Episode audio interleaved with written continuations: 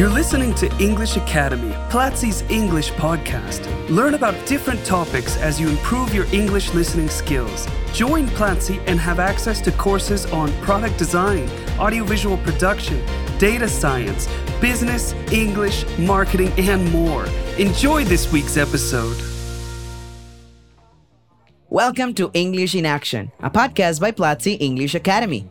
I'm John, faculty manager at Platzi, and joining us today is Jacob Gershkovich, lead developer at Restart. Hey, Jacob, welcome to this podcast. How are you doing? I'm doing great, John. How are you? I'm pretty excited to have you here. Thanks for accepting the invitation. Yeah, very excited to be here. In this podcast episode of English in Action, you will get to know Jacob, his professional experience, career, and anecdotes. So, Jacob, without any further ado, start by telling us a little bit about yourself what is it that you're doing right now what's your job uh, what is you know what are some of the things that you do in your free time what have you studied where have you lived Sure, sure. So there are a lot of questions there, but um, my name's Jacob. I'm currently working as the lead developer at a startup called Restart. So Restart is built on a no-code platform called Bubble, which is how I, I came to learn about Platzi and how I came to start working with Platzi. But my time right now is, is really split between doing development stuff for Restart and then also teaching people how to use this platform that I develop on called Bubble. Um, I'm based in Calgary, Canada, and I've been doing work on Bubble really professionally since the time the pandemic started, so right around March 2020 and I started teaching with Platzi, or I taught my first boot camp with Platzi, I believe at the beginning of 2022, around that time. And currently in talks with Platzi right now about doing a follow up course helping people learn how to build on Bubble. Wow, fantastic, Jacob. Now, tell us a little bit more about Bubble what is that for all those people out there um, that are maybe not that much into the tech world or developing world what is bubble how does that work yeah, sure. So Bubble is a no code platform uh, that allows you to build web applications. So typically, you know, historically, if you wanted to build a web application, it was quite a complicated process. First of all, you, you usually had to know how to code. Um, and it takes quite a bit of time to learn how to code and it's quite tricky. There are a whole bunch of different parts to it. Anyways, what Bubble does is it provides a platform and allows you to build web applications without writing code. So they set everything up for you when you when you create a new app on Bubble. It comes with a database and also um, a, a, a platform that just kind of allows you like a drag and drop editor where you drag elements onto the screen and write all of your different logic for what you want your application to do. And they packaged it together in a really neat and interesting way that is really changing the changing the world in terms of um, how applications can be built on the web Wow, I'm definitely one of those uh, people that have always wanted to create a web application, but it's not that much into coding. Uh, so it seems that Bubble is, is quite a great opportunity uh, for all those people, including myself, that want to do that um, without having, you know, to learn all the basics of coding, right? Yeah, I mean, I was one of those people too. So I, I discovered oh. it back in 2018 and I was mm-hmm. teaching English online at the time. And like you, I I didn't have a background in tech at all. But oh, really? um, yeah, so I, I, stumbled upon it. I just found it on Google, I think, and mm-hmm. really, you know, I followed a few tutorials and, and, and built something really simple and quick. I was looking for ways to make my lessons more interesting for my students using tech, and really quickly, I just kind of fell in love with the platform and and for the first time, it you know, I, I had always been curious about developing my own tech solutions to stuff. And for the first time, it really felt like I was I was able to, um, and that was exciting. And uh, you know, I kept wanting to learn as much as I could, and, and here I am today. Oh wow, Jacob, that's that's very impressive. Um, that we share kind of like that background. Um, what did you do before? Finding this new whole world of bubble and no code for web applications? Yeah, so I was, um, I've always been interested in a whole number of different things. So I went to the University of British Columbia and I graduated from there in 2015. My major was English literature, so I was, I was studying literature. And then I went to go teach English in Korea and lived there for, for two years. Mm-hmm. And around that time, I started teaching English online. I, I, didn't think that I, or I never imagined that I would enjoy teaching. If you would have asked me that um, when I was a kid, I would have never said that I wanted to be a teacher. but sure enough, um, being in Korea and being inside of the classroom, I, I developed a passion for it. So I, I, ended up living in Korea for two years, and then I started teaching online, and that was right around the time, uh, maybe around like 2017, when I came back from Korea, and around 2018 is when I discovered Bubble. Wow, excellent. So traveling the world also help you kind of like open uh, your mind, your perspective to to try new things, and that's how you ended up in this, you know, tech world. Yeah, I guess you could say that. I mean, I've always, uh, I've always been interested in a whole number of different things, which has been both. Uh, I mean, it's, it's, it's, it's been great and also challenging because I, I, have a tendency to kind of jump around and try uh-huh. a whole uh-huh. bunch of different things instead of like really sticking with one thing. Um, but but yeah, traveling around the world certainly um, certainly opened my perspective to a number of things. Yeah, definitely. I can I can tell that from from a teaching perspective, right? Um, we are always looking for new and different ways to do things and to keep learning, which is anyways part of what we do at Platzi, right? Never stop learning. Um, and as teachers, we should always be looking for for all those new tools and, and opportunities, right? Um, what would be the advice for uh, other, you know, English teachers out there, Jacob, that, that want to try something, you know, along the lines of what you did, which was traveling abroad, you know, discovering new cultures, find that the world is, you know, much bigger than what we thought, and you know, mixing passions along with other things such as yeah, you know, coding, like in your case, or no coding actually. Yeah. So uh, when I took off to Korea, I, I went with a program which was really helpful. The program was called EPIK which is an acronym that stands for English Program in Korea. So EPIK with a K. Um, mm-hmm. But you know th- that was really nice because I was getting on a plane and going to this country on another side of the world that I'd never been to before. I didn't know anyone, but being part of this program really made it easy to meet people and you know, I still have very close friends from that program, even though it's been almost almost like ten years now, which is crazy. But um, so you know, if you have a chance to I guess it depends what your goals are. Uh, for me at the time, going with that program made a lot of sense, and it was it was one of the best decisions I ever made. I think it was definitely one of the best times of my life. Um, more recently, uh, you know, I always had this this uh, romantic idea of doing the whole digital nomad thing and like just jumping mm-hmm. on a plane and and going uh-huh. to live somewhere and, and, and work abroad and just do my own thing. And uh, this past year, I was finally in a position to do that where I had a, a job and an income that, that allowed me to do that. So I, mm-hmm. I, got on a plane and went to Mexico and lived there for just over a month and, you know, got an Airbnb and went by myself without a program. Mm-hmm. Uh, and that was great too. It was just like, it, but it was a very different experience, obviously, than, you know, living in Korea, being part of this program and, and having a job teaching English over there. So, um, I guess my answer to your question, it really depends on on on, on what you want to do, where you're at in life. Um, but mm-hmm. generally speaking, if you're interested in that, I would say just do it. Just um, just go for mm-hmm. it because I, I, think whatever happens, you're. I mean, it'll it'll be a great experience that you'll learn a lot from. It, it, it has worked out for me at least both times. Actually, Jacob, that's a very very important and relevant piece of advice because sometimes we spend just too much time thinking about the things we want to do, um, and and the time is invested just in that, right? So if we just take the you know the chance, the opportunity, or the risk sometimes, and we just go and try new things, like you just mentioned, it, it will always be a learning experience one way or another. Yeah, and and just to finish up that last point, you may figure out something, you know, the trip may result in something unexpected happening. Like, uh, for example, this recent trip to Mexico, I thought when I took off that I would keep traveling after that, that I'd mm-hmm. start in Mexico, travel all over the world, and just kind of live in in a different country one month at a time. But I realized coming back from Mexico at this point in my life, I'm I'm 32 now, that I, I value stability and being in in one place much more than I did when I was you know like 25 right? It was much easier to jump around and, and I value the just being in one place and that, that comfort that comes with that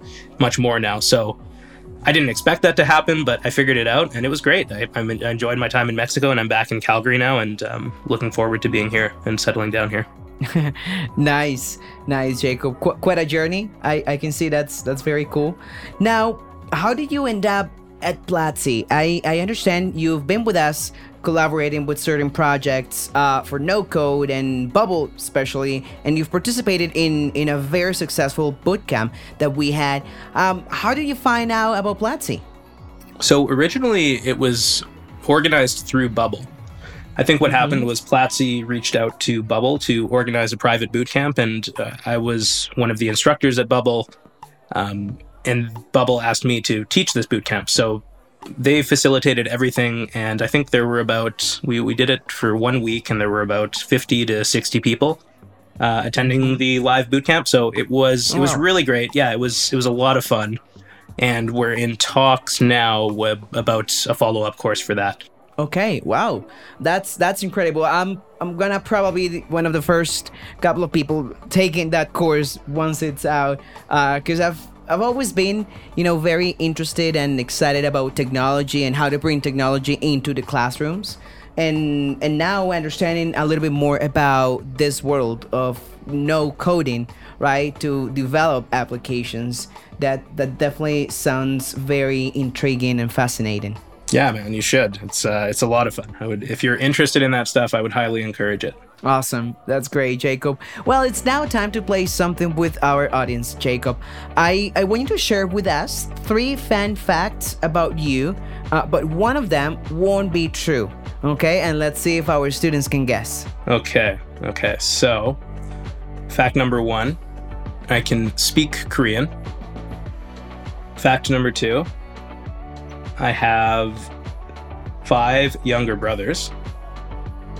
Fact number three, I once won $3,000 from a slot machine. Oh, wow. okay, everybody stay tuned to find out the answer. Awesome, Jacob. Earlier you mentioned um, that this trip to, to South Korea was a very enriching experience, right? You had the opportunity to work there, to live there, to teach there, um, and you managed to connect with people from different cultures, people that you are still in, in touch with, right? Um, what was something remarkable that you learned? Uh, there were so many experience? things. Um, the experience of of being in a classroom and just um, you know, I was teaching elementary students there, so seeing what elementary schools are like and, and getting used to uh, the elementary school system there, and just just the, the cultural differences. Uh, was an amazing an amazing process. I can tell you a funny story if you want. It was like um, Sure.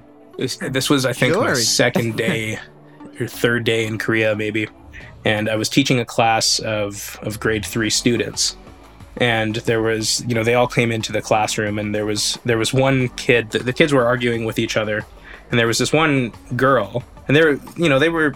I didn't speak. Uh, actually, I just I screwed up the uh, two truths, one lie there. Maybe. Anyways, I didn't. Um, I I didn't speak Korean at all. I didn't know what they were saying amongst each other.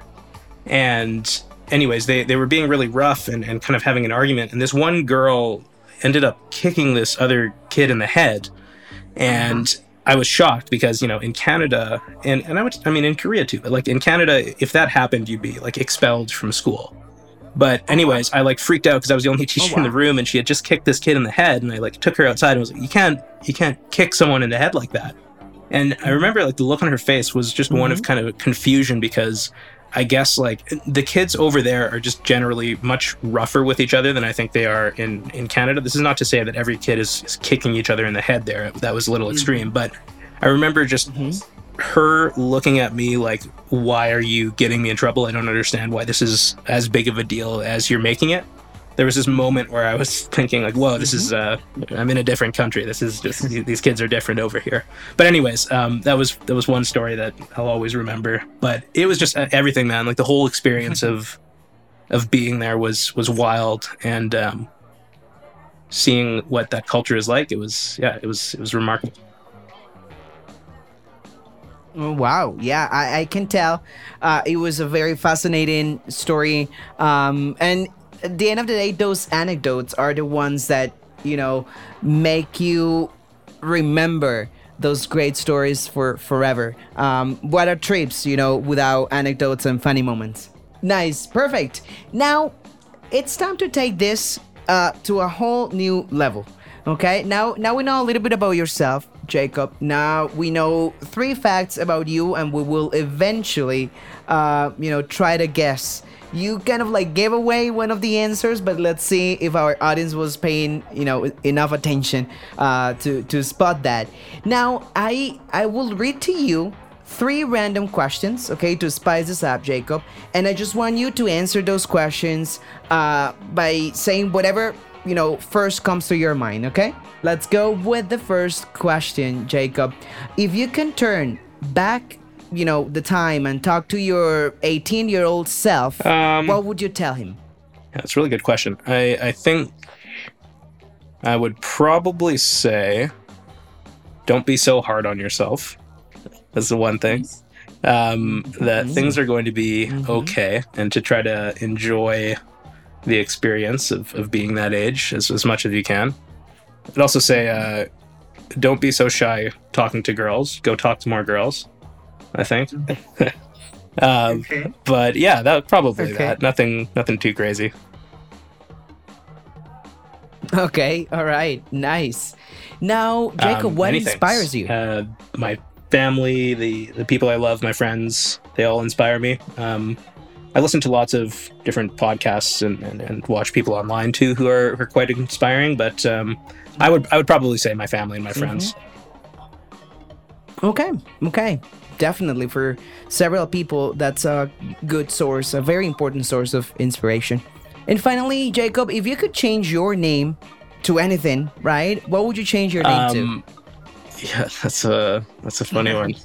Um, I like my name a lot, so I don't know if uh, I would I would change it. But if I had to change it to something, I don't know, maybe uh, like Joseph or something. I've always liked that name, or maybe I'd do something really ridiculous, like some crazy name. But um, I'm not sure. Yeah, so that was the first thing that came to mind. Okay. All right. Okay, Jacob or Joseph. Yeah, they're kinda similar, uh, Along the right. same line with the J O. nice. All right, Jacob. Thank you so much. We've had lots of fun. Actually, let's now see if our you know community can guess that false fact about you. So tell us again the three options, and and and I'll try myself as well. Okay, so guess number one was. I can speak Korean. Number two was I have five younger brothers.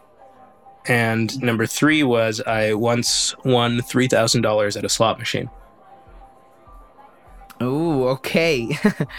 um, I personally believe, well, for some reason, I don't think you don't have five younger brothers. As a matter of fact, you speak Korean or some sort of Korean because you you worked there, you lived there for a while.